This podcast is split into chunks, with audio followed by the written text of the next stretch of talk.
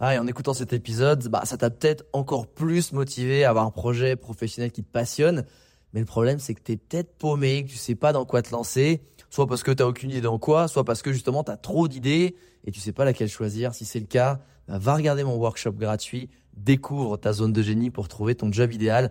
Avec ça, tu auras toutes les clés pour y voir beaucoup plus clair et prendre une vraie décision. Le lien dans la description, c'est à toi de jouer.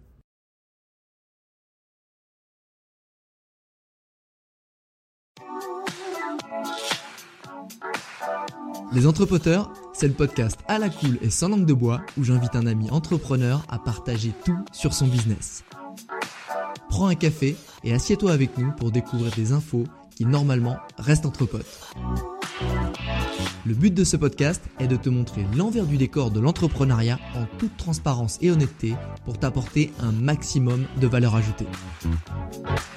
Ici, on te parlera de productivité, de stratégie pour booster ton business, de création, de management ou encore d'optimisation des process. Et parce qu'être entrepreneur, c'est avant tout une aventure humaine remplie d'obstacles, on te partagera aussi les frustrations et les échecs. Rejoins le cercle des entrepoteurs si tu souhaites lancer ton business, faire décoller ton chiffre d'affaires, surmonter des difficultés professionnelles ou encore gagner du temps. Je m'appelle Alex Viseo, je suis coach et conférencier en personal branding et j'aide les entrepreneurs, CEO, freelance, indépendants, sportifs et artistes à promouvoir leurs talents pour se forger une e-réputation forte qui booste leur business.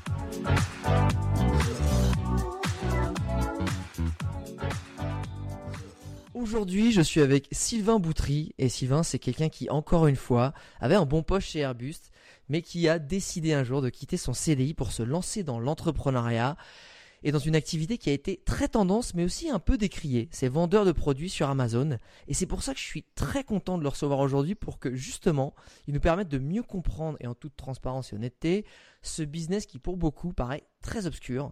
Surtout qu'il a eu des gros succès et des grosses déconvenues. Et là, pour nous raconter tout ça, Sylvain, comment ça va?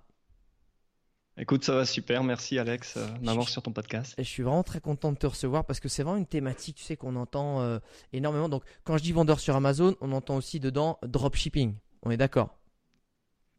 Ça, ça, peut, enfin, ça, ça, peut s'apparenter. Euh, dans vendeur, vendeur sur Amazon, il y a un peu vendeur de rêve aussi. Ouais. je sais que les gens qui font du e-commerce, du dropshipping ont une sorte de, de réputation sulfureuse.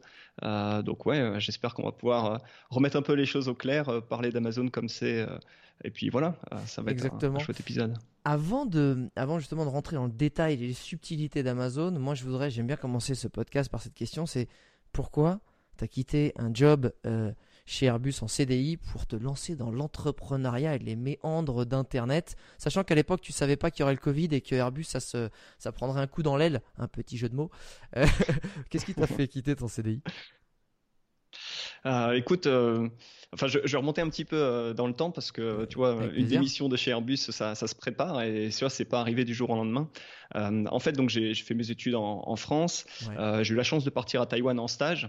Classe. Tu vois, j'avais 23 ans, j'arrive en Asie, euh, euh, donc j'étais à, l'ambassade de France, enfin l'équivalent de l'ambassade de France à Taïwan. Okay. Euh, donc tu vois, au début pour six mois, super expérience, t'es jeune, tu découvres l'Asie, tu, tu kiffes tout simplement. Oh, puis ça, Taïwan, c'est très cool. Derrière, c'est un, un, super endroit pour les gens qui connaissent pas. Ouais.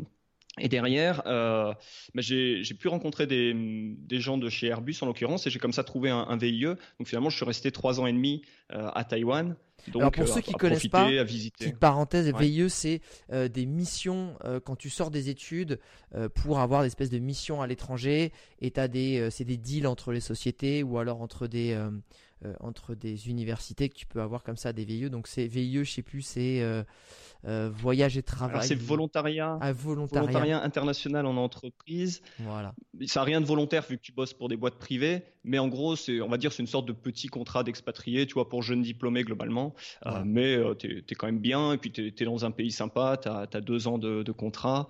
Voilà, tu des conditions qui sont, qui sont correctes. Et donc, voilà, j'ai eu ça voyager en Asie, découvert l'Asie. Euh, tu vois, j'avais des congés, c'est un contrat français, j'avais cinq semaines de congés payés, Pas donc tu, tu, te balades un peu en Asie.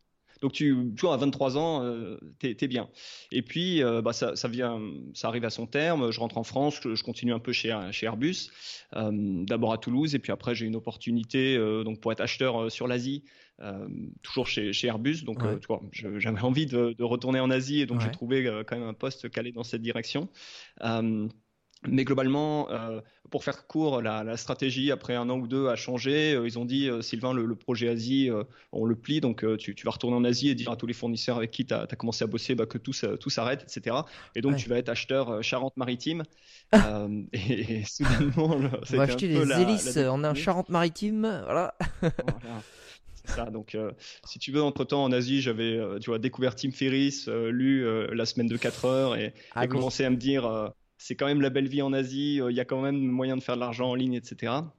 Ah, donc ce que, ce que j'ai fait en fait en rentrant en, France, c'est que j'avais commencé un, blog, puisqu'on ah. parle de 2012. Hein. À l'époque, euh, ah c'était euh, l'idée sur Internet, c'était bah, tu tu lances un blog, derrière tu, tu, crées un PDF, tu fais un e-book et puis tu, tu, deviens riche sur Internet en vendant des, des e-books. Tu vois, c'était un peu l'idée.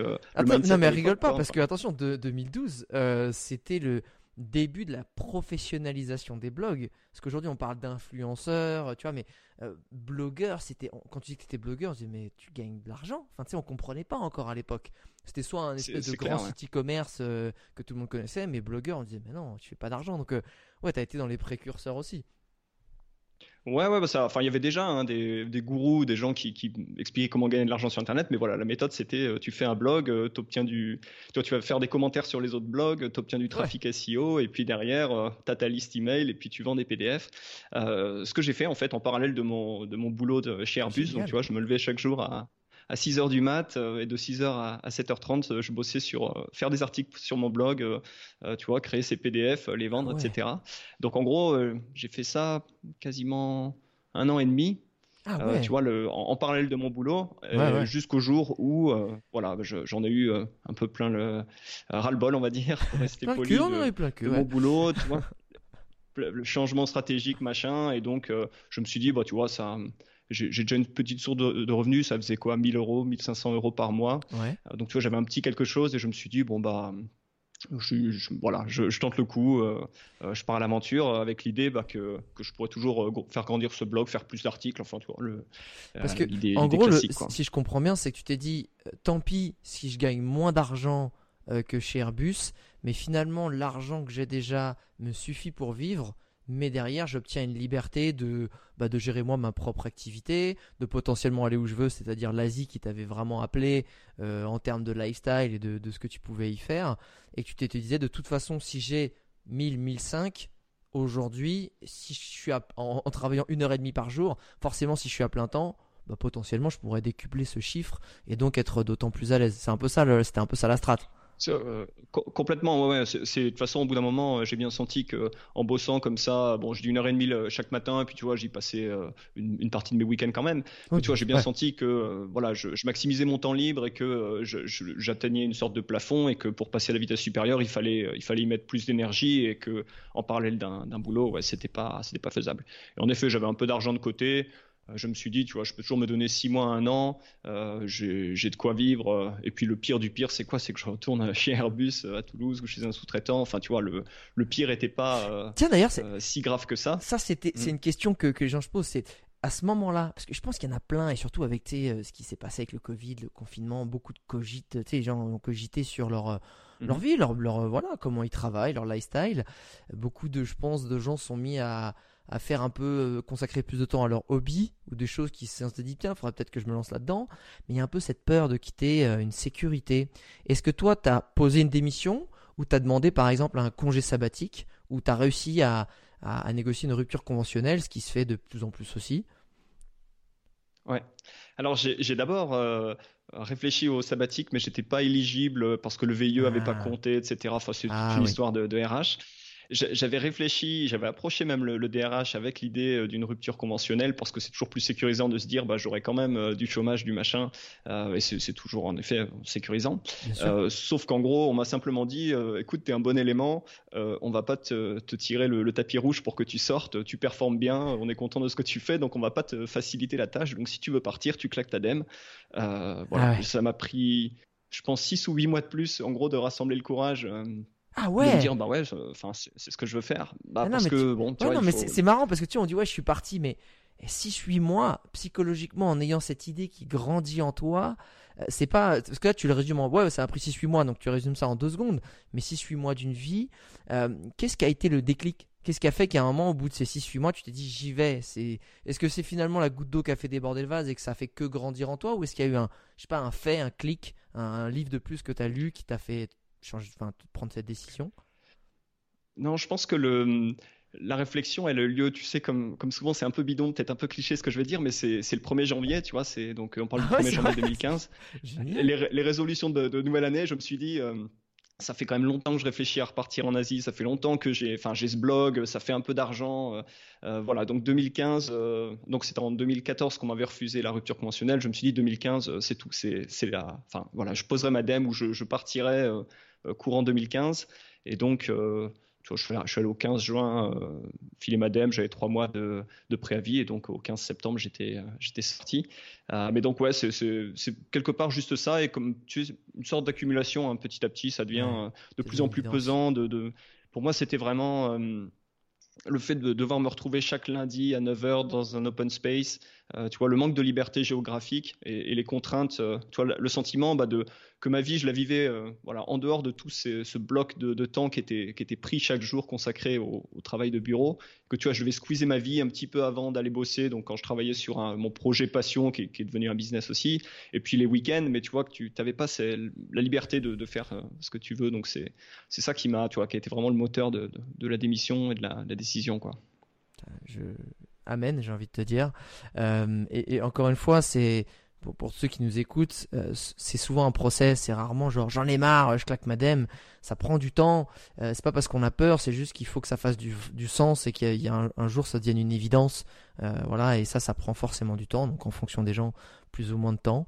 maintenant, j'aimerais qu'on revienne euh, sur ton euh, business model qui a toujours été euh, aussi, en tout cas là c'est ton cœur de business, c'est Amazon. Donc je sais que tu accompagnes aussi des gens dans leurs conseils et dans la construction de leur offre sur Amazon, mais toi aussi, avant d'être coach et accompagnant là-dessus, tu, tu, as ton propre business sur Amazon.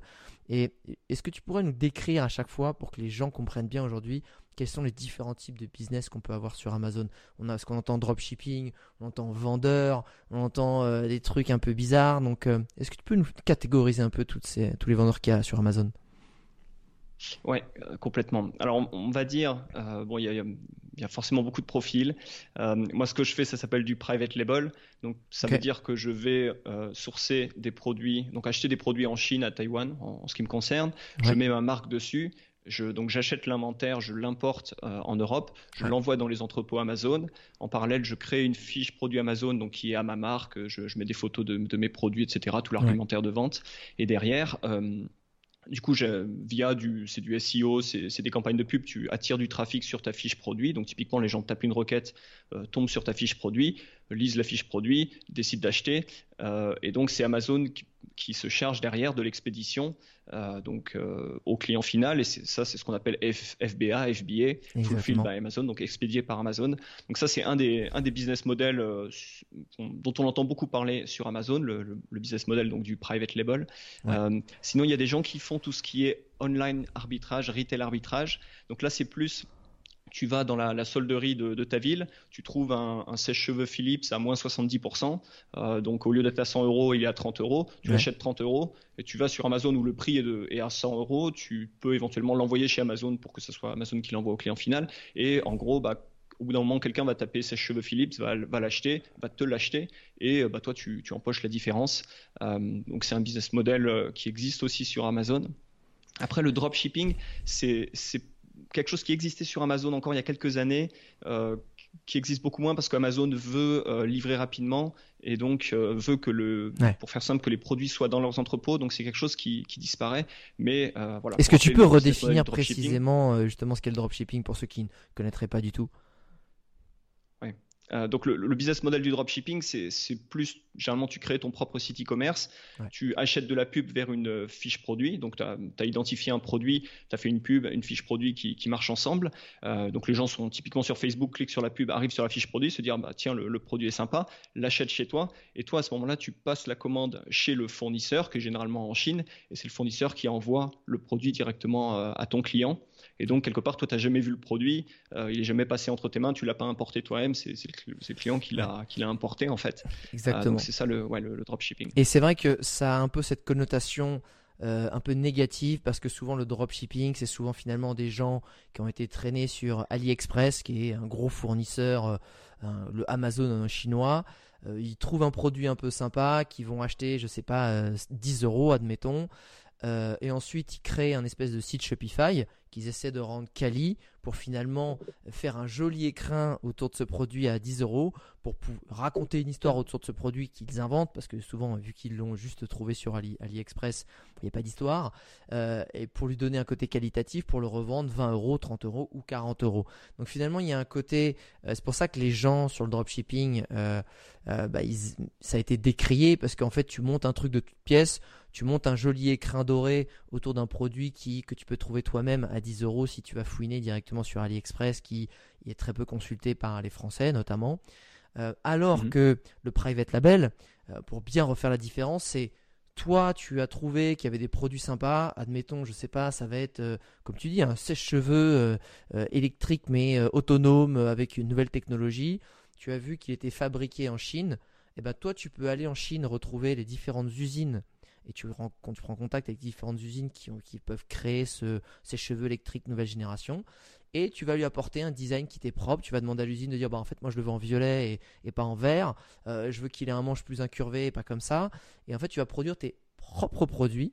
Et derrière, comme tu disais, tu n'as pas ton entrepôt. Et c'est là toute la beauté du Amazon FBA FBA, c'est que tu vas les envoyer dans les entrepôts Amazon et que ça rentre dans la grande mécanique Amazon. Donc forcément, qui dit mécanique Amazon dit tu l'achètes, tu l'as euh, trois jours plus tard chez toi. Donc il y, a quand même euh, une grosse grosse différence. Et ça, je veux bien que ce soit clair dans l'esprit des gens parce que en gros, bah, quand on n'y connaît rien, Amazon dropshipping, tout ça, c'est le même bazar. Euh, il y a vraiment une différence. Et souvent, quand tu es vendeur chez Amazon et que tu fais du private label, c'est que tu as quand même pris le temps d'aller en Chine, de sourcer les mecs dans les usines. Enfin, c'est un vrai boulot et ça, on va en reparler. Mais c'était pour que ce soit euh, bien clair dans l'esprit des gens, pour justement qu'on comprenne les différentes mm. valorisations produits et services qu'on peut y trouver.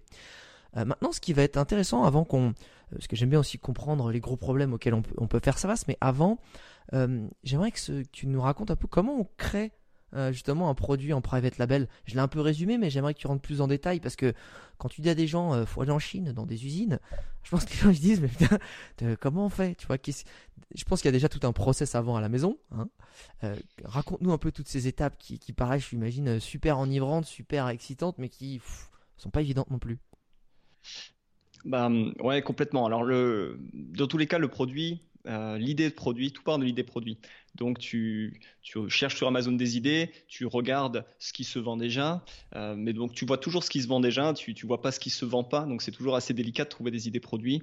Donc euh, une, bonne, une bonne façon de faire, c'est typiquement d'aller voir des produits existants, d'aller regarder les avis, et de se rendre compte bah, de ceux dont les gens se, plaignent. Ah bah si ah, seulement le manche était plus incurvé, euh, donc tu vois, tu, peux trouver comme ça des, idées d'amélioration sur des produits existants en regardant bah, les, feedbacks, puisque bah, as vraiment, euh, c'est une forme d'étude de marché. Mhm. Euh, tu peux aller sur les groupes Facebook, typiquement, des groupes de passionnés sur un sujet, voir de quoi ils parlent, et puis te dire, bah tiens, le, produit est pas forcément trouvable sur Amazon. Donc dans tous les cas, l'un des, des, premiers conseils que je pourrais donner à quelqu'un qui veut se lancer sur Amazon, c'est de, de réfléchir en termes de marché on, peut facilement, enfin, il existe des outils, toi, pour, pour trouver des opportunités de, produits de manière plus ou moins automatique. Tu mets des critères, puis ça scanne le catalogue Amazon, ça te sort des, résultats.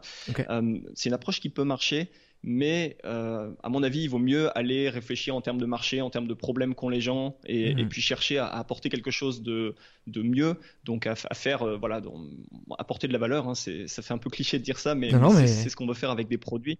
Amener quelque chose sur le marché qui n'est pas encore là pour bah, voilà, que, bah, que, les gens trouvent une, solution plus, plus adéquate, une meilleure solution à leurs problèmes, un produit qui corresponde plus à ce qu'ils cherchent et, et, que toi, en tant qu'entrepreneur, bah, tu sois récompensé pour ton travail de, de, réflexion. Complètement. Et de développement aussi, puisqu'en effet, tu, tu, contactes des fournisseurs, tu travailles avec eux pour euh, bah, améliorer. Euh, généralement, tu pars d'un produit existant. Hein, tu, euh, je n'ai pas encore la capacité ou le bureau d'études pour faire un, un, design complet comme on faisait à l'époque chez Airbus en partant d'une page blanche. Donc, généralement, tu pars de, de l'existant, tu pars d'une idée, tu trouves un un, fournisseur qui a déjà des produits plus ou moins euh, ressemblant à ce que tu veux faire, et puis tu les approches et tu, tu vois avec eux bah, pour, euh, pour développer, pour améliorer, pour, pour voir ce, qu'il est possible de faire. Euh, tu, récupères un échantillon, tu, tu, le testes, tu vois ce qui marche, ce qui marche pas. Comme ça, tu as, des idées bah, déjà de, ce que tu peux améliorer, de, voilà, de, défauts qu'il faudrait tu vois, retirer du produit, etc. Donc, moi, globalement, c'est cette idée. Euh, et pour te dire, ouais, je me suis jamais senti autant entrepreneur euh, que le jour où j'ai pris ce billet d'avion pour aller en Chine euh, la première fois pour aller ah. voir un, fournisseur ah non, mais... tout seul comme ça. Ah non, il faut que tu nous racontes parce que moi c'est une espèce de nébuleuse. Ouais, j'ai été voir des usines en Chine. Je me dis, donc j'ai visité la Chine plusieurs fois. Je me dis déjà, ils parlent pas ultra bien anglais les gars. Bon après c'est notre faute, on va chez eux, ça nous parle chinois, hein, qu'on se comprenne.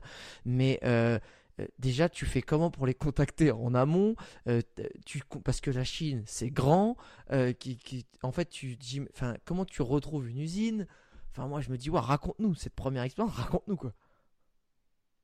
Bah, écoute, c'était à ce moment-là, j'étais j'étais retourné à Taïwan hein, après que j'ai claqué ma dème, j'ai passé quelques quelques mois en France et puis après je j'avais envie de repartir en Asie, je me suis dit je vais repartir à Taïwan parce que c'est ce que je connais et puis c'est c'est un bon point d'entrée, tu vois, sur, euh, sur la Chine aussi. Donc j'étais à Taïwan, euh, donc j'avais cherché des fournisseurs. Alors c'est classique, mais je l'avais trouvé ce, fournisseur-là en particulier sur Alibaba.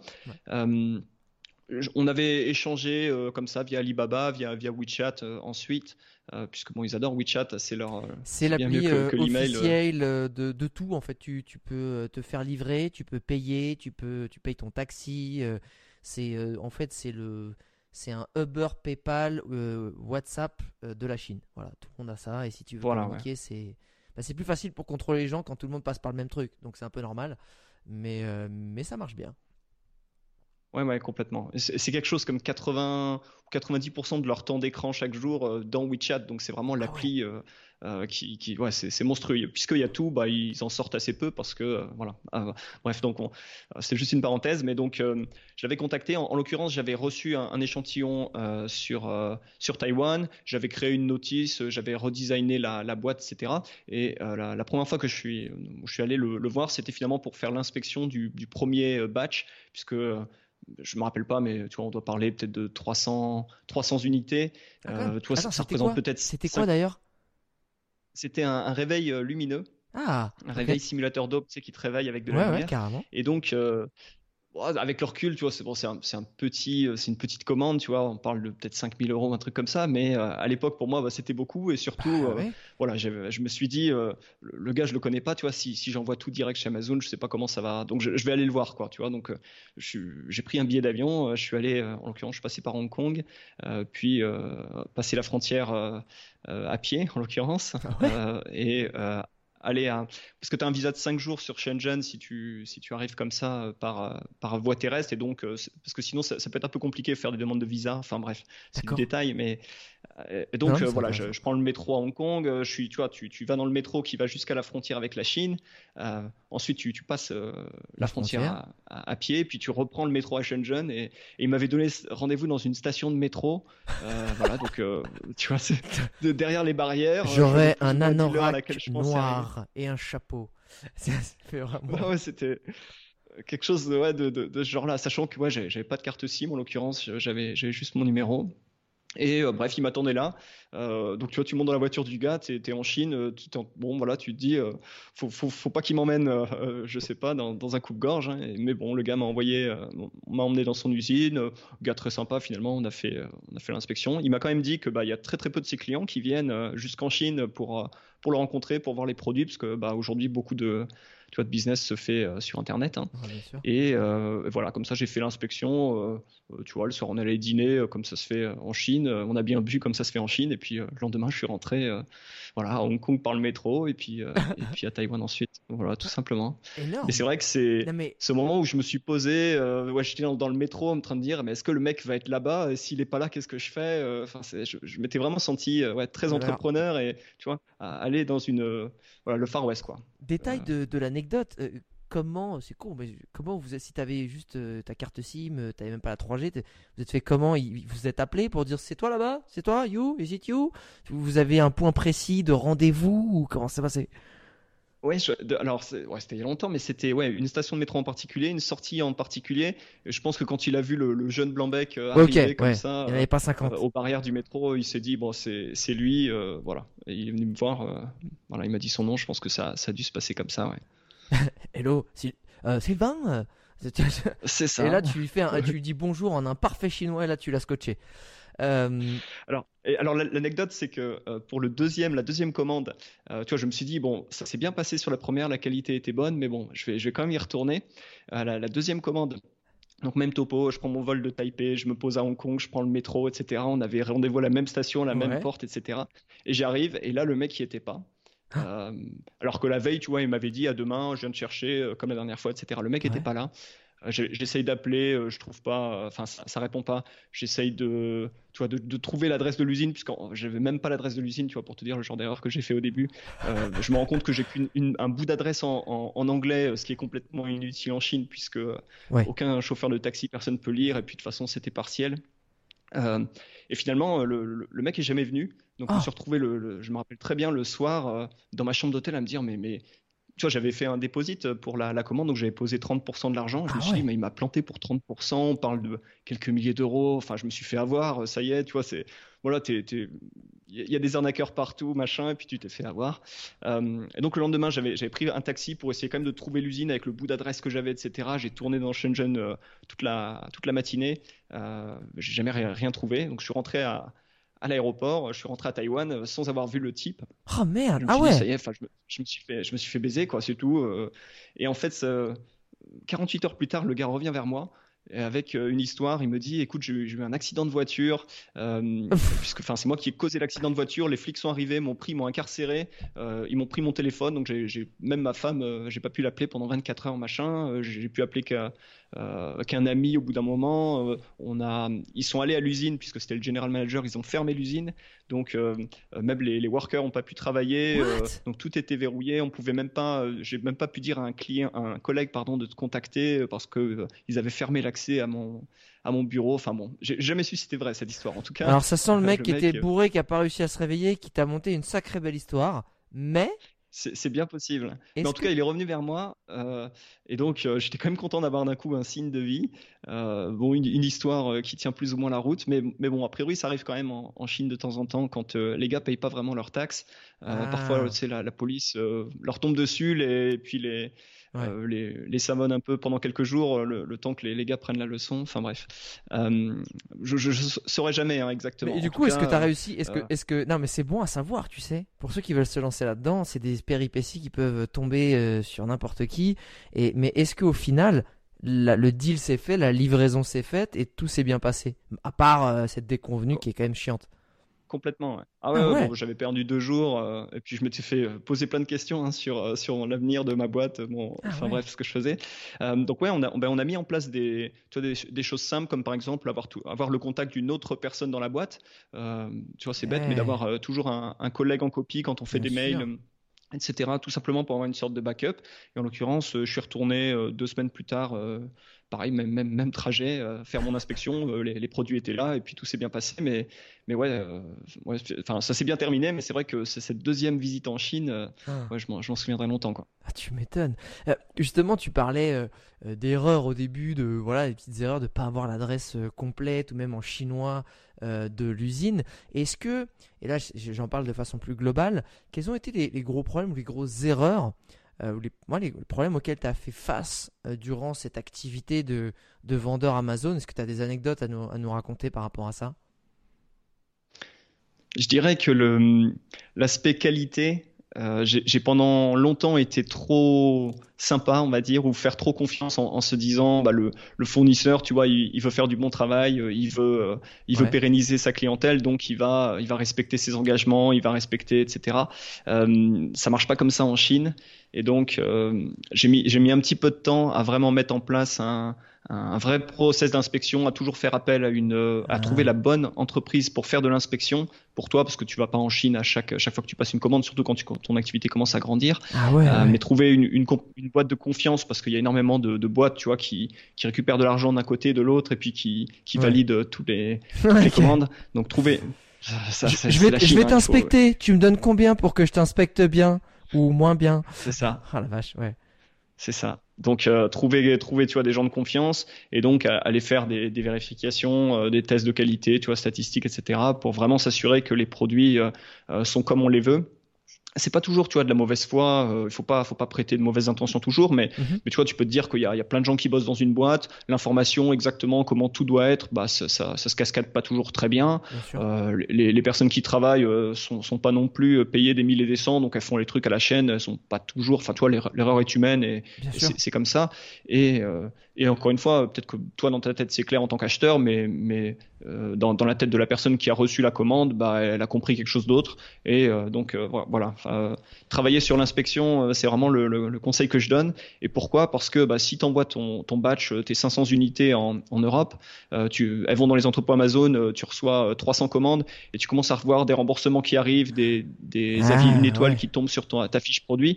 Bah, D'une part, ça plombe tes ventes futures et en fait, c'est beaucoup plus coûteux de gérer des, des, retours, des remboursements, du service client. Enfin, tu vois, c'est beaucoup plus dur de traiter un problème quand il est, euh, on va dire, loin euh, dans, la, dans la chaîne, proche du client, versus, tu vois, refaire une, une inspection, demander à un fournisseur de retravailler le, produit, tu vois, de revoir euh, euh les, des non-qualités. Donc c'est aussi l'idée, bah, c'est un concept général hein, quand on parle de qualité, c'est plus tu détectes en amont, moins c'est coûteux, moins c'est complexe, plus c'est facile, quoi. Donc il, travailler, voilà. tu peux même faire des, des, inspections pendant la production ah ouais. à, certaines étapes clés pour t'assurer bah, que que tout est, est, déjà carré, parce que bah, quand, Ouais, voilà. Parce que quand ton produit est terminé, emballé, ficelé, machin, bah voilà, si tu dis au fournisseur, bah il va falloir tout prendre, tout réouvrir, tout, bah tu vois, c'est tout de suite beaucoup plus galère. Euh, donc ouais, euh, donc ouais, la, la qualité, euh, il y, a eu beaucoup de choses qui ont, qui sont passées avec euh, la qualité, mais c'est vrai que c'est un gros focus, encore une fois, parce que c'est très très coûteux quand tu, quand tu laisses passer des, des choses, quoi. Est-ce que justement, je pensais à, même si c'est euh, stocké chez Amazon, tu dois avancer les frais des stocks. Est-ce que parfois tu as investi sur un mauvais produit ou tu as eu un revirement ou ta trésor peut-être en a pris un coup ou tu sais je sais pas euh, c'est pas comme un service. Un service une fois que tu l'as créé il te coûte rien entre guillemets tant que tu l'as pas vendu. Là il faut quand même avancer les frais. Est-ce que ça t'est arrivé des fois de te planter ou d'avoir un revirement de situation qui a été euh, compliqué pour ton business?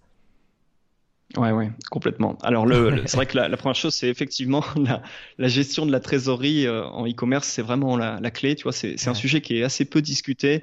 Euh, quand tu vas sur YouTube, tu entends beaucoup les gens parler de CA et de et de revenus et de et de profits, etc. Mais c'est vrai que la, gestion du cash, euh, c'est ça qui fait euh, le jour et la nuit dans une boîte. n'importe quelle boîte en général, mais en e-commerce, c'est, c'est particulièrement vrai. pourquoi? Simplement, bah, pour expliquer. Moi, quand je passe commande en Chine, donc je pose généralement 30% à la commande, 70% pour que les marchandises euh, partent sur le, bateau ou l'avion. Donc cet argent, il est, il est dépensé. Euh, de là, toi, si c'est par bateau, bah, tu as 4-5 semaines de, transit avant que ça arrive au Havre, que ça soit sorti du conteneur, envoyé chez Amazon. Et donc, tu as quelque part euh, déjà 6-7 semaines où, en gros, bah, tu as sorti l'argent pour, la, pour acheter les, produits, mais tu encore rien touché parce que tu pas commencé à vendre. Et donc, bah, cet argent, il, faut, il faut le sortir de sa poche. Et en fait, si ta boîte euh, fonctionne bien. Et avec Amazon ça peut commencer euh, ça peut aller rapidement vers le haut. Et bah tu te retrouves toujours à, à essayer d'avoir de trouver de l'argent. Et tu as toujours une trésorerie qui est très proche de zéro parce que tu es toujours en train d'acheter du, du, stock juste pour tenir la, la demande qui peut être grandissante ah. et avec toujours ce décalage de entre le moment où tu achètes et le moment où tu fais des ventes bah tu peux vite te retrouver euh, voilà être très proche du zéro c'est ce qui m'est arrivé en fait à l'automne 2016. Euh, Donc toujours sur ce même réveil, euh, tu vois, les ventes euh, étaient vraiment en, forte augmentation. C'était ah, donc ça a bien marché quand même ce réveil. Ton premier bon produit, ça, ouais, ça, ça, ça, grandissait. Et puis, euh, bah, j'étais 2016, tu vois, c'était quand même encore assez tôt, on va dire, sur Amazon. Le, business model était, était pas très connu. Tu vois, t'avais pas de, de, chaîne YouTube, etc. C'était tout. il y a des podcasts aux US, etc. Donc c'était quand même assez moins connu que, que ça l'est aujourd'hui, c'est sûr.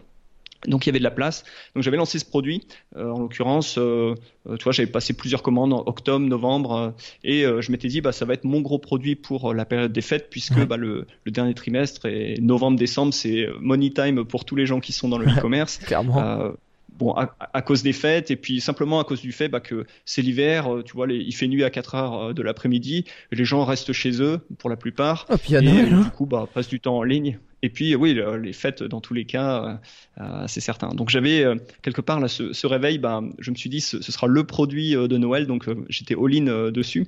j'avais mis en gros tout mon argent sur, ah sur ce produit et, simplement parce que les, ventes augmentent. Ouais, il n'y avait pas de signe puisque la, demande est là. Tu, vends 10 unités, 15 unités, 20 unités par jour, tu vois, au bout d'un moment, bah, il, faut, il te faut 400, 500, 600 unités en stock, et puis il en faut d'autres en commande, parce que le fournisseur a ses délais, donc il faut passer des commandes en anticipation de ta future demande. Bon, ça c'est un peu l'art du, euh, de, la gestion e-commerce. Donc, euh, je m'étais dit, euh, voilà, je vais, je vais partir là-dessus.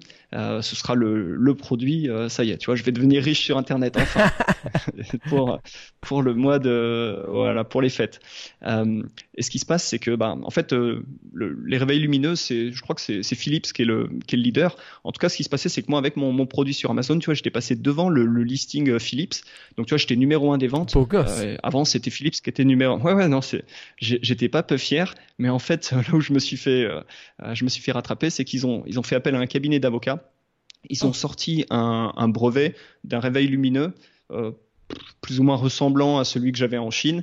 Euh, et en gros, ils ont contacté Amazon en disant bah, ce, ce gars-là vend une contrefaçon de, de notre réveil. Voilà, donc c'est un, Enfin, c'est un cas de copyright infringement. Euh, enfin, ils vont à l'encontre de notre propriété intellectuelle. Et bref, Amazon dans ce cas-là te, te suspend ton listing, ça veut dire te, te coupe euh, ta page produit. Et ah euh, il m'avait envoyé d'ailleurs l'email du cabinet d'avocat. Ouais, parce qu'Amazon ne veut pas de. Ouais, surtout avec hein, Philips. il préfère avoir des emmerdes avec toi qu'avec Philips, à mon avis.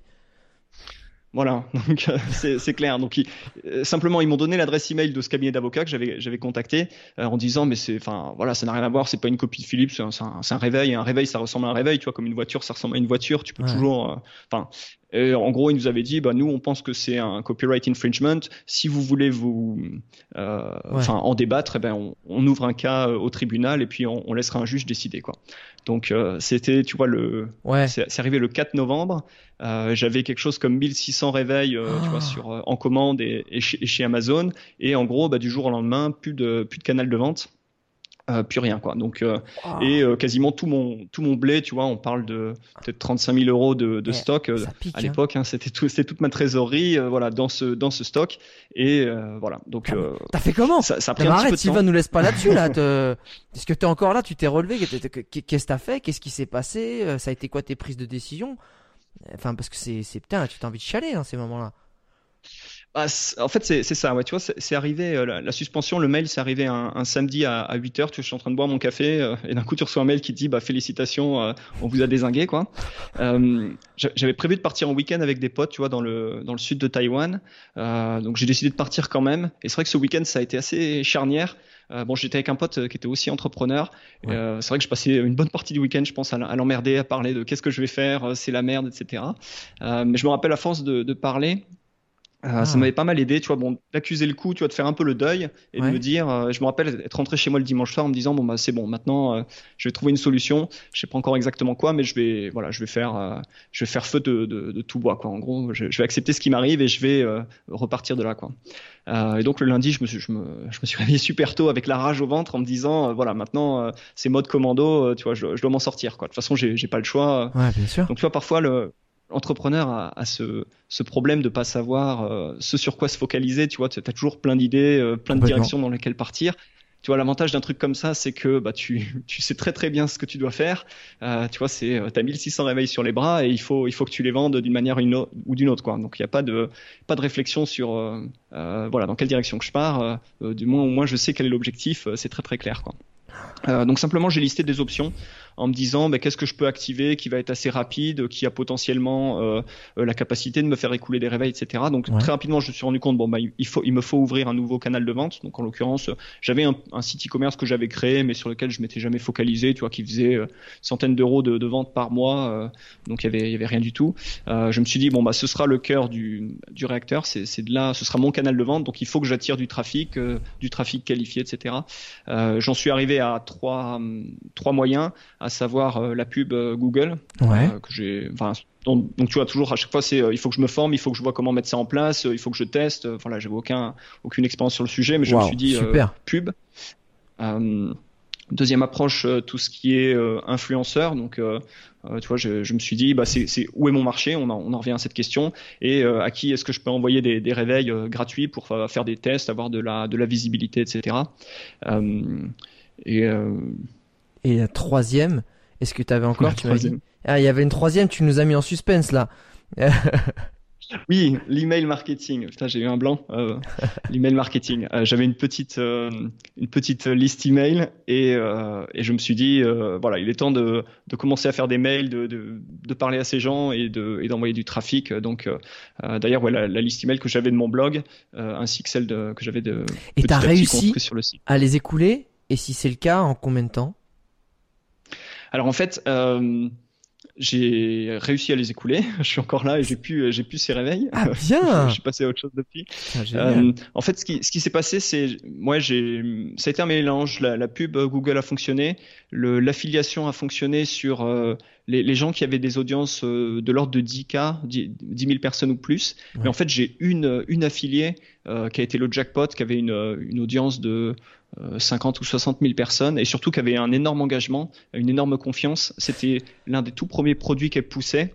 Donc tu vois, parfois, tu sais, au bout d'un moment, les gens deviennent des sortes de, tu vois, testeurs de produits professionnels et, et leurs, tu vois, leurs, mots ont plus de valeur, leurs leur messages. Mais elle, euh, voilà, le produit lui a plu, tu vois, c'était un peu le côté coup de cœur. Et euh, elle avait, euh, à l'époque, c'était sur Snapchat, Instagram, elle avait, elle avait fait des posts, elle avait fait un, un, article sur son blog. Et euh, voilà, avec un peu d'affiliation, tu vois, je filais une commission de l'ordre de 10% du, du, prix de vente.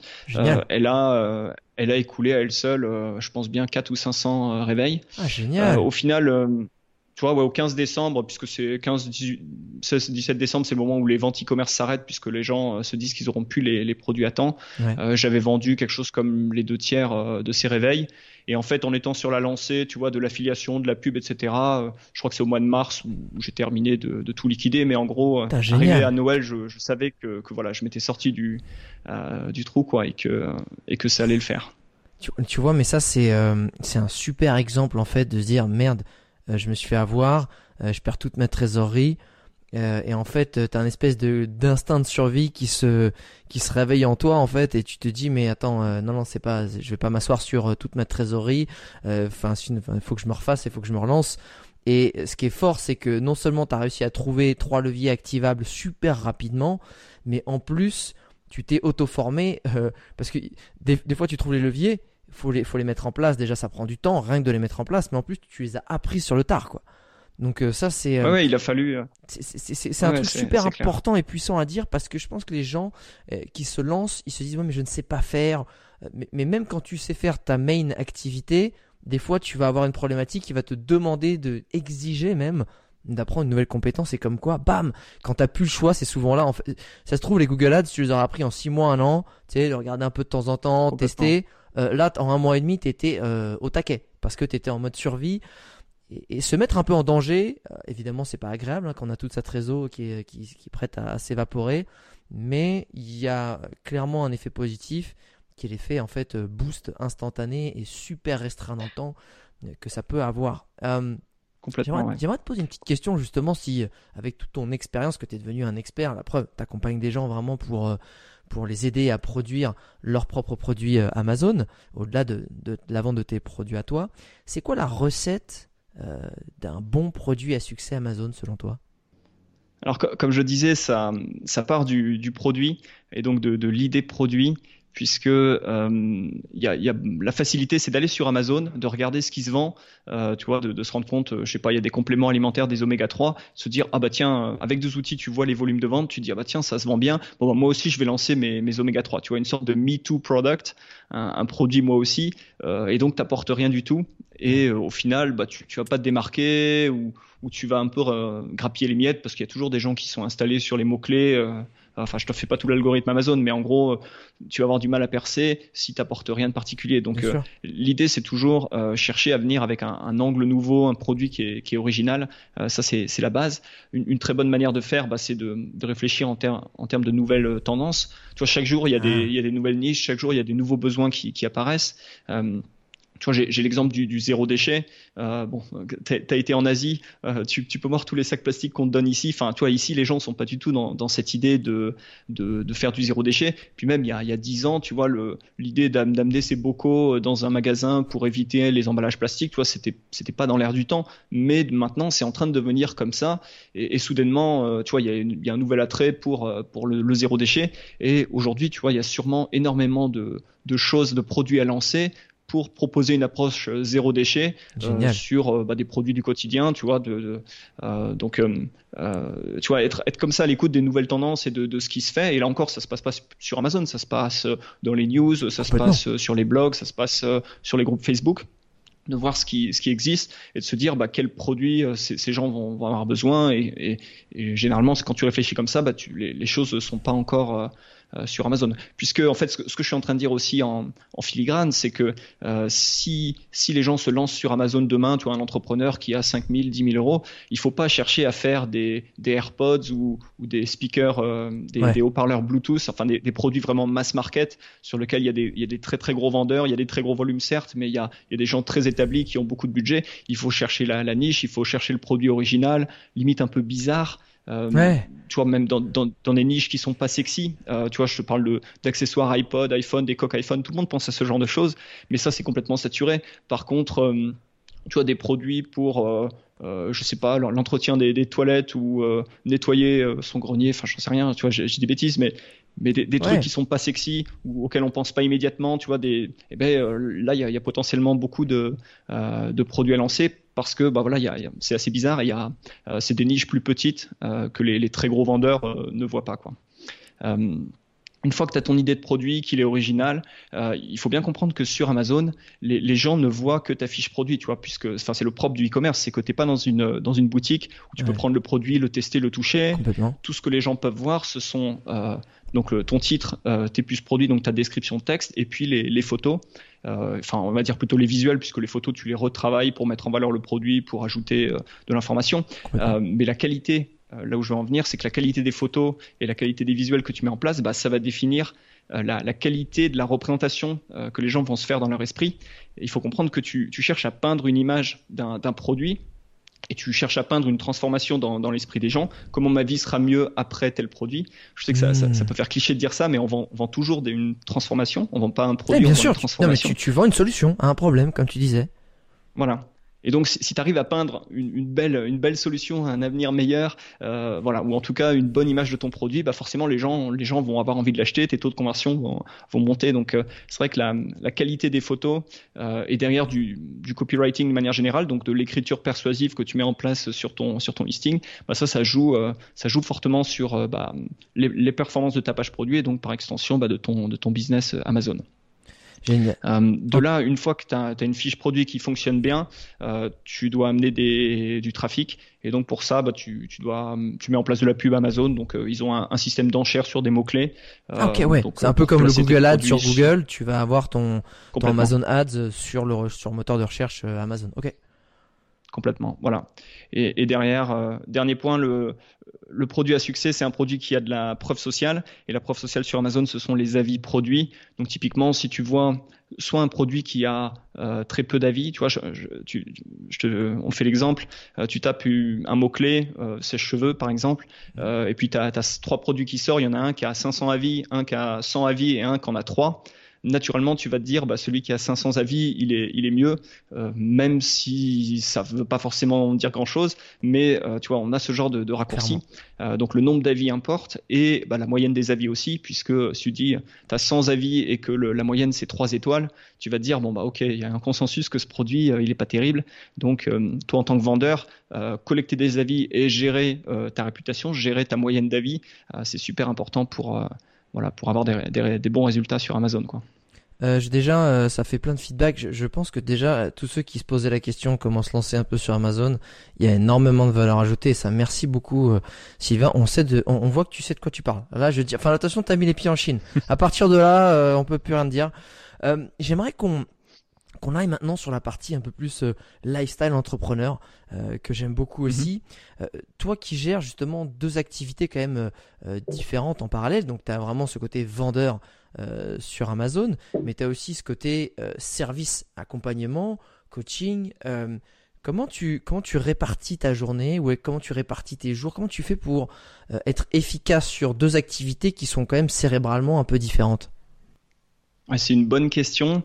alors même si les, les, deux activités, tu vois, quand je vends en e-commerce et quand, je fais du conseil, de l'accompagnement, sont fondamentalement assez différentes. Elles sont quand même toutes dans le même euh, environnement qui est Amazon, donc il y, a quand même une, euh, une base une base commune. Tu vois, je, je, nage dans le même océan, mais je fais je fais des choses peut-être un peu différentes, mais globalement mhm. c'est toujours un peu le, le nez dans dans Amazon la, la, façon dont je, je fais les choses, c'est ben, au niveau de, de, mon business Amazon, j'ai mis quand même euh, des, en place des, des process et j'ai une équipe euh, qui m'aide. Donc aujourd'hui, j'ai quelqu'un qui m'aide sur la partie administrative, support client. Euh, j'ai une personne maintenant qui, qui m'aide sur la partie achat logistique, parler avec des fournisseurs en, en Chine une personne qui m'aide sur l'aspect comptabilité, une personne qui m'aide sur la partie pub. Donc c'est une activité qui est relativement automatisée Super. Qui demande assez peu de mon attention au, quotidien, sauf euh, si je lance des nouveaux produits. Tu vois, je suis en train de réfléchir à de nouveaux concepts, je suis en train de tester des, des échantillons, travailler avec un fournisseur sur le développement. Il y a quand même du travail. Hein. Je, je suis pas ah en train bah, de dire qu'Amazon FBA c'est pas de boulot parce que bah, comme toute activité, il y, a, y, a, du travail. Ça l'est, ça l'est euh, aujourd'hui. C'est moins chronophage parce que comme tu dis, ça t'a pris euh, 5, 6, 7 ans euh, à tout comprendre et tout pouvoir déléguer, automatiser. Enfin, avant d'automatiser et de déléguer, euh, si tu veux être bon et si tu veux que ton business y marche, il faut que toi-même tu l'aies expérimenté et prouvé pour bien pouvoir former les gens que, à qui tu vas déléguer. Euh, évidemment, évidemment. Donc, ouais, donc j'ai voilà, j'ai porté toutes ces casquettes euh, avant petit à petit de les de les déléguer, mais c'est vrai que c'est aujourd'hui, toi, c'est l'une des raisons pour lesquelles bah, je, je, peux mener deux activités de front, c'est que j'ai bah, j'ai des gens comme ça qui qui qui, qui m'aident au, au, quotidien sur sur pas et mal. On leur fait un bisou. On leur fait un petit bisou. Voilà. Bah, non, c'est impressionnant. Hein, ce qu'on euh, quand on quand on démarre, on est seul généralement en tant qu'entrepreneur. Si on n'est pas une grosse start-up avec des gros budgets, donc il faut être un peu homme orchestre euh, qui, qui sait un petit peu tout faire. Et c'est un côté aussi sympa de l'entrepreneuriat, tu vois, d'être euh, d'être un peu dans, dans toutes les directions et d'être d'être vraiment le business. Mais de toute façon, au bout d'un moment, quand l'activité grandit Là, je sais que j'ai conscience de parler de manière très cliché, mais voilà, tu dois t'entourer, tu dois déléguer. Il euh, n'y a pas vraiment d'autre solution parce que euh, voilà, les, les, journées ont que, ont que, 24 heures et puis les journées de travail euh, bien moins.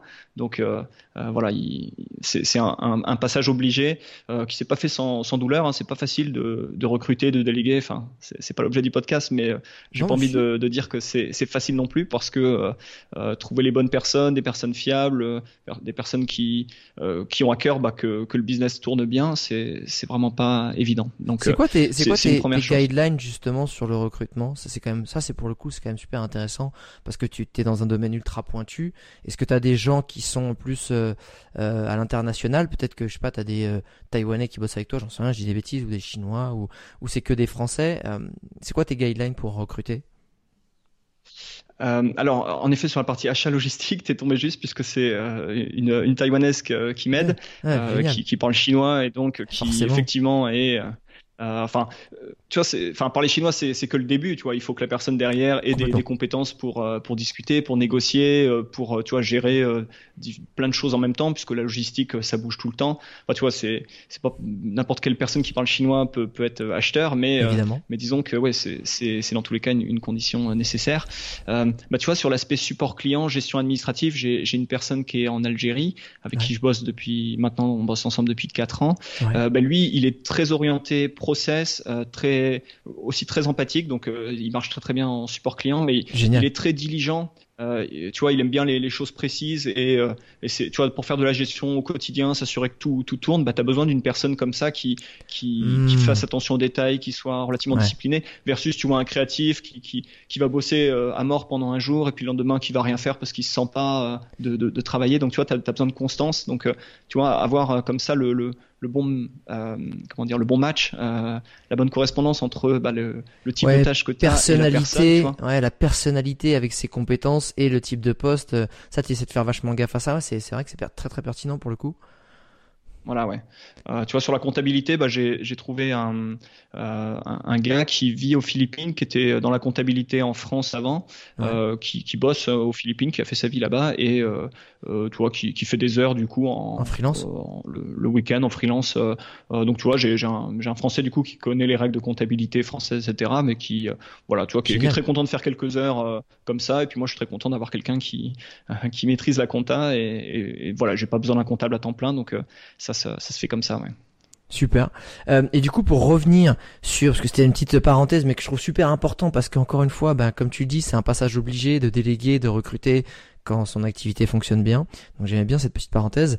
Euh, c'est quoi euh, pour revenir sur ce côté un peu balance entre tes deux activités, tes process, est-ce que tu, est-ce que finalement, je sais pas, tu vas te t'octroyer deux heures le matin euh, pour checker un peu ton activité de vendeur Amazon et que tout le reste de ta journée est dédié peut-être euh, à l'accompagnement de, tes clients, euh, donc en coaching, ou est-ce que tu as une autre façon un jour sur deux? Je trouve ça super intéressant. Alors, je, je suis pas aussi euh, cloisonné ou discipliné que ça. Euh, ce que je fais, c'est que je, je donc c'est toujours les, journées, c'est toujours un mélange euh, des deux, mais le, le matin, je prends toujours du temps pour pour travailler sur les, les projets clients, pour avancer là-dessus. donc par par défaut, j'ai plus tendance à mettre le côté e-commerce de, de, côté, euh, puisqu'on va dire la plupart des tâches quotidiennes sont sont gérées par l'équipe. Mhm. euh, donc tu vois, c'est lancer de nouveaux produits, c'est des actions type euh, important non urgent. Donc c'est le genre d'actions qui sont facilement, euh, qui passent facilement à l'as quand, quand derrière, bah, tu as un client avec des demandes, des deadlines, etc. Donc c'est vrai que je fais en sorte de, de, de travailler chaque matin sur des les, les, projets clients. Et puis on va dire que l'aspect développement du e-commerce, bah, ça se fait ça se fait un peu autour de tout ça, quand, un peu plus quand je, quand je trouve le temps. Donc euh, ça, ça va pas aussi vite que j'aimerais, mais bon, euh, c'est comme ça. Euh, un, autre truc que j'ai fait, tu vois, c'est l'été dernier.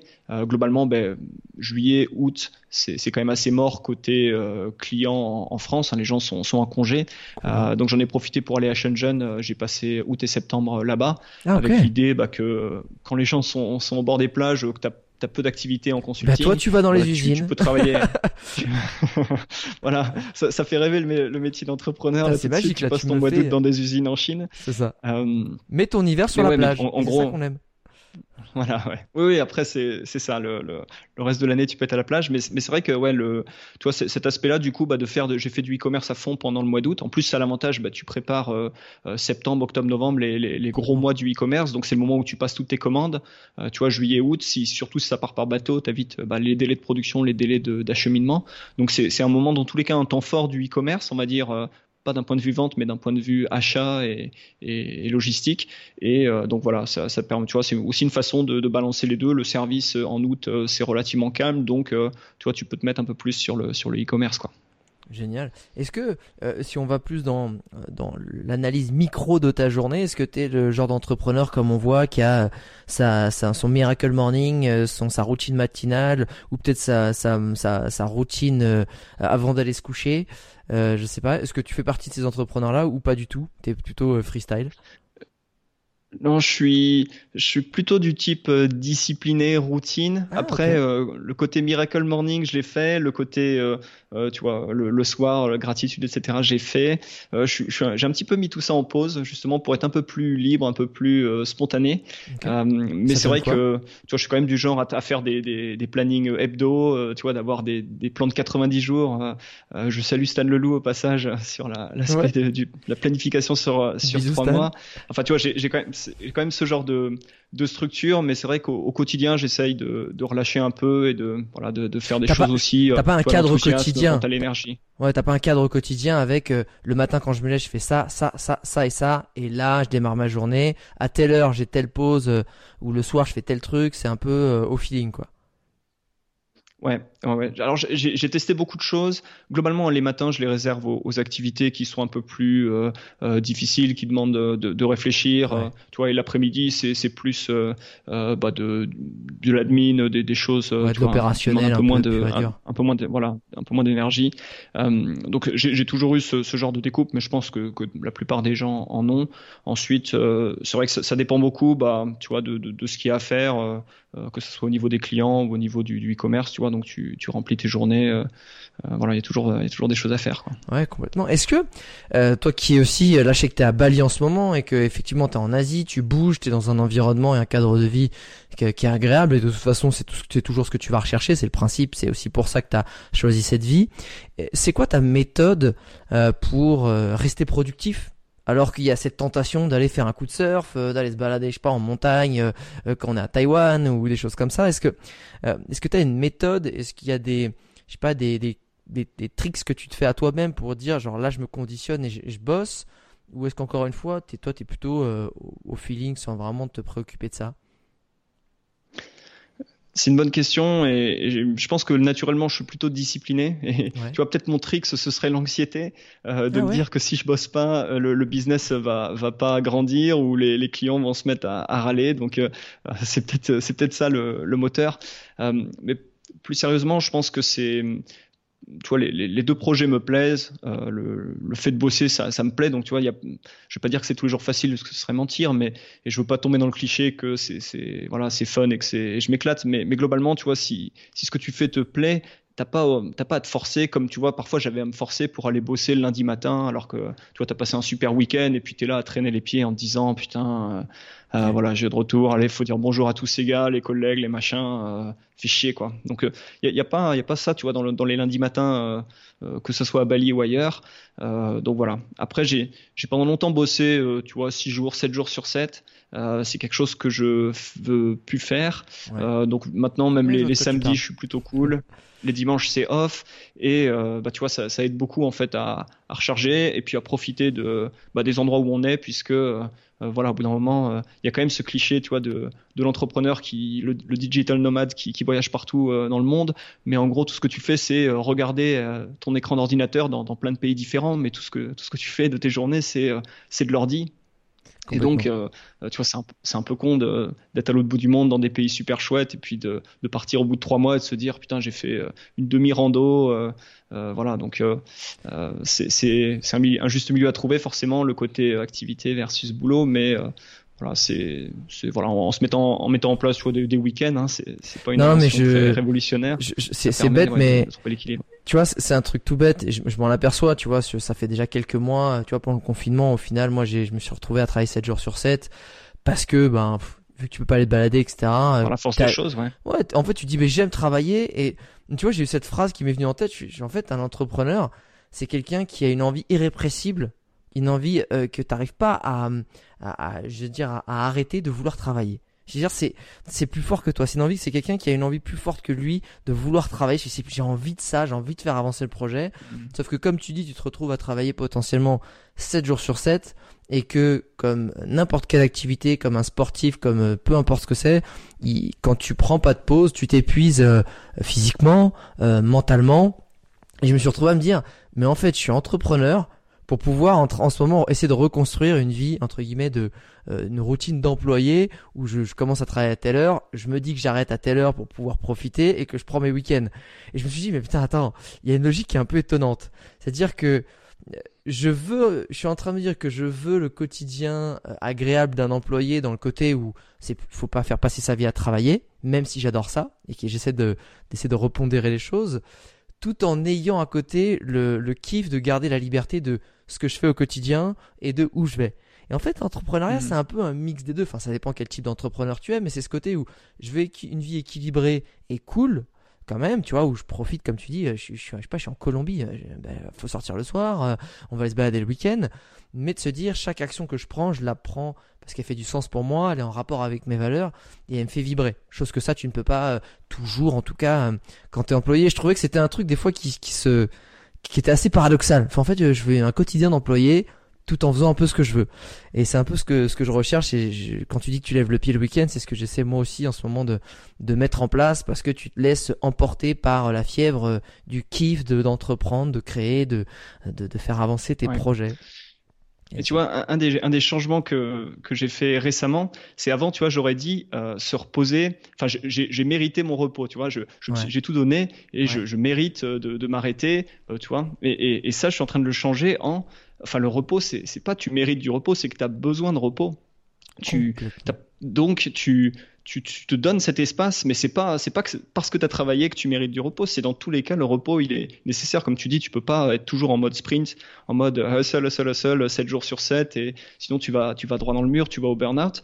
Donc c'est voilà, j'ai changé tu vois euh, l'approche du repos, c'est pas mérité, mais c'est juste nécessaire, et donc tu, tu prends des temps de repos et il euh, n'y a, a, pas à être. Euh, alors je, je, travaille encore là-dessus, mais tu vois, avoir de, de sentiments de culpabilité ou de ouais, euh, parce que en effet, tu, tu voilà, c'est juste nécessaire. Il faut, il faut l'accepter. Mais ça, c'est un point super important ce que tu dis parce que évidemment, les grosses influences des entrepreneurs à succès, de ceux qui créent beaucoup de contenu sur l'entrepreneuriat, c'est les Américains. Et les Américains, bah leur gros point, leur gros leitmotiv, c'est hustle, hustle, c'est work hard, play hard. En gros, c'est tu dois bosser, tu dois bosser, tu dois bosser, si tu veux être successful, tu plein d'argent si tu veux, tu vois.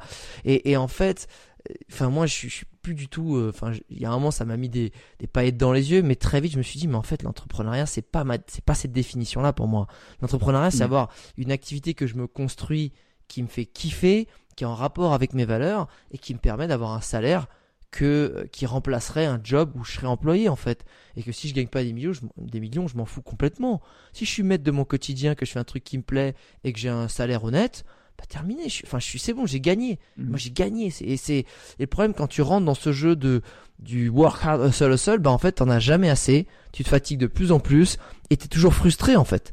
Et finalement, tu perds l'essence même de l'entrepreneuriat qui est, qui est la liberté parce que tu t'emprisonnes toi-même dans ton propre jeu euh, qui a pas de fin.